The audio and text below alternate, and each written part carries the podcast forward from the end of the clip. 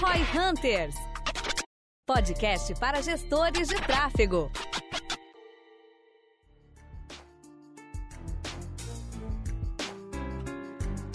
Naming Convention, UTM, o que, é isso, como que funciona, como que a gente faz, né? Primeiramente, assim, eu acredito que pra gente balizar esse episódio é a gente entender as UTMs rapidamente, lembrar delas e entender o que, que seria então esse naming convention. Faz sentido para vocês? Faz bastante sentido. Maravilha. Denner? Cara, eu sou perdidão nesse assunto aqui. Eu tô mais pra, pra ser o questionador.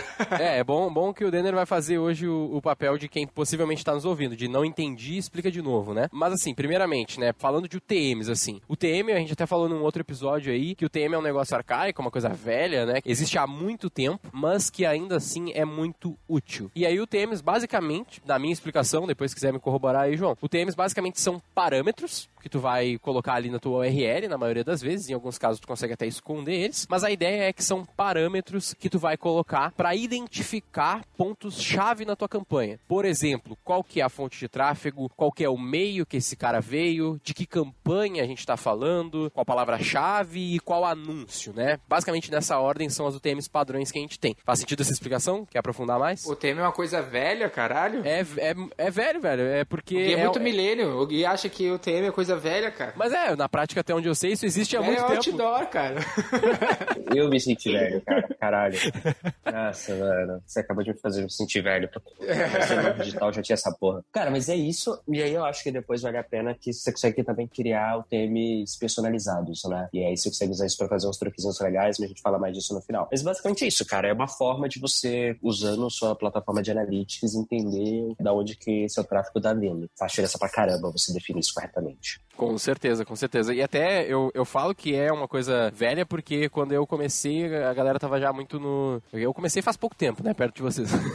Mas é porque eu sou muito novo e não vocês são velhos. Mas a ideia é o quê? O TM já era uma coisa que o pessoal falava pouco, assim, meio que já tava como garantido, né? Tipo, todo mundo sabe o que é o TM, pô. E agora, agora o negócio é pixel, agora o cookie, sei lá, coisas do gênero. Mas assim, da UTM, até depois a gente fala dessa parte personalizada, mas a galera tem que primeiro começar nessa parte que já existe, né? O campaign, content, etc. Que são os mais básicos, porque ali, se tu fizer aquilo ali, aquele feijão com arroz, certo, tu já consegue ter muita informação. Muita informação, como eu falei no outro podcast lá pro vendedor, muita informação até para ti mesmo fazer as análises, porque se tu vende, por exemplo, um e-commerce ou vende algum produto online, né, que tu faz a venda mesmo, tu como gestor de tráfego, tu vai conseguir de repente fazer um export, alguma coisa do gênero de, um, de uma lista de vendas que tu teve e tu vai conseguir analisar retroativo. Tipo, meu, das vendas que eu fiz no último quarto, no último mês, de qual campanha isso está vindo? Ah, mas eu consigo fazer isso por pixel. Sim, talvez não com tanto detalhe muitas vezes, né? E eu acredito que o grande benefício que está nas UTMs é até mais pro lado da geração de lead, porque a gente está acostumado a entregar pro cara que atende o lead, pro vendedor, etc, ali o nome, e-mail, telefone, né? Nome, e-mail, telefone, o que o cara quer e tal. Mas quando a gente entrega mais coisas, né? Quando a gente entrega o argumento que esse cara veio, quando a gente entrega o público que esse cara estava dentro e coisas do gênero, a gente acaba dando mais informação pro vendedor vender no final, né? É, e assim, cara, para mim você ainda tem toda a questão de atribuição, né? Sem o TM você não faz atribuição, não tem como. Então, Sim. isso é outra coisa que tem que pensar daí do que você tá usando as UTMs para você fazer atribuição depois. Cara, eu acho que assim, o Pixel tem outra questão que é muita dificuldade de você fazer cross-media no Pixel, né? Nas UTMs você consegue fazer aquele caminho reverso de conversão usando as UTMs para ver o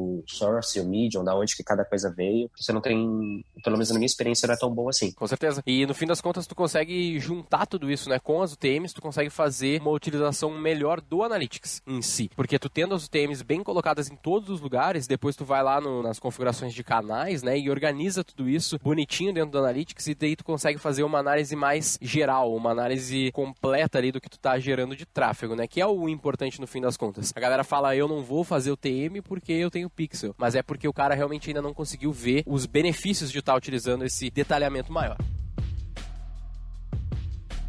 Mas, entrando um pouco mais agora no aspecto aí que tu pode colaborar mais, na minha opinião, João, que é essa questão do naming convention. O que, que é isso exatamente? Como que isso funciona? Quais que são as boas práticas aí na tua visão? Cara, uh, explicando primeiro o que é, né? É basicamente o seguinte, a gente falou o que é o TM. São você preencher aqueles campos, né, de source, medium, e o name convention é o padrão que você usa. É uma coisa que pouca gente, é, principalmente os meninos novos, que nem você, que não tá tão acostumado, às vezes é, não sabe, é que, cara, é aquela, aquilo lá é case sensitive. Então, por exemplo, se você define, ah, sim, meu Facebook Ads, eu vou colocar o nome Facebook, underline Ads, e aí o, o app de Facebook e o app de Ads vão ser maiúsculos. Se você em algum momento momento comer bola, escrever com F minúsculo, esquecer underline, é uma para os sistemas que você usa, é uma nova TM. Então você vai começar a ter o TM duplicada, né? E na hora de analisar, você vai ter que dar um jeito, usar, sei lá, uma tabela dinâmica para condensar as coisas. Só que você não pode condensar, porque se você for, por exemplo, usar uma ferramenta de atribuição, é muito difícil você, você vai conseguir agrupar nível canal, só que você não vai conseguir agrupar no nível de campanha, por exemplo. Você começa a ter um monte de problemas na hora que você não segue. Então, assim, o name convention nada mais é do que uma convenção, né, um padrão que você assume. E aí tem padrão certo, tem padrão errado?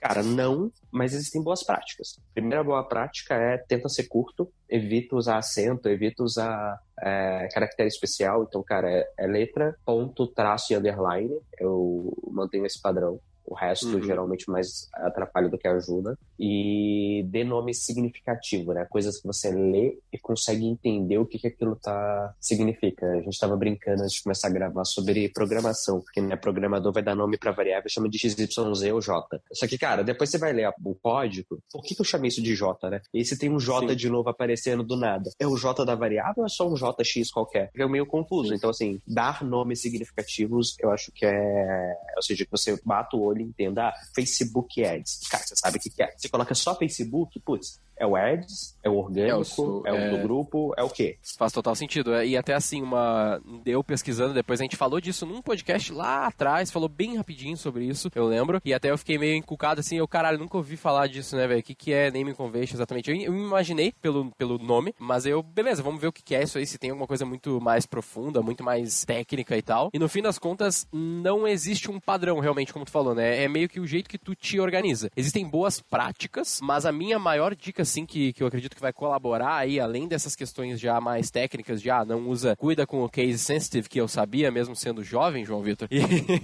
e tudo isso, essa parte técnica, a minha maior dica é, e é mais ou menos parecido com o que tu já falou, mas eu acho que dá uma, um entendimento melhor, é a temporalidade. A galera escreve, vamos falar da variável lá, né, ou do nome da campanha, a campanha sapatos. Tá, mas qual campanha de sapatos, de qual momento, de qual promo, do que que era? Porque o cara, ele, ele vai me explicar, eu, eu, às vezes eu pego umas UTMs, ou até só o nome da campanha mesmo na ferramenta, sabe? O nome da campanha, o nome do conjunto, e o cara bota, tipo assim, remarketing. Eu, tá, qual remarketing? E o cara fala, não, obviamente, é o remarketing do público XPTO de vídeo que eu fiz, 50% de view do vídeo que eu anunciei semana passada. Beleza. Daqui seis meses tu vai lembrar que porra é essa? O cara fica, ah, não sei, né, não sei. Então tu tem que dar um nome mais atemporal, ou seja, que o tempo não afeta. Então é, é o principal, assim, um nome que tu vai passar pro teu gestor ou que tu vai passar para pro teu cliente e ele vai entender naquela hora. Só pelo nome que tá ali. E aí vai, vai um pouco de desencontro às vezes, né, da questão de ser curto. Às vezes tem que falar um pouquinho mais. Mas a minha visão, né, no meu, na minha, no meu ponto de vista, pelo menos o nome da campanha ali, que tu vai conseguir dar uma descrição um pouquinho maior, ela pode pode ser um, um pouco mais extensa, desde que ela explique tudo que precisa ser explicado. Não sei se concorda, se faz sentido ou não. Eu concordo, mas tem uma outra coisa que pode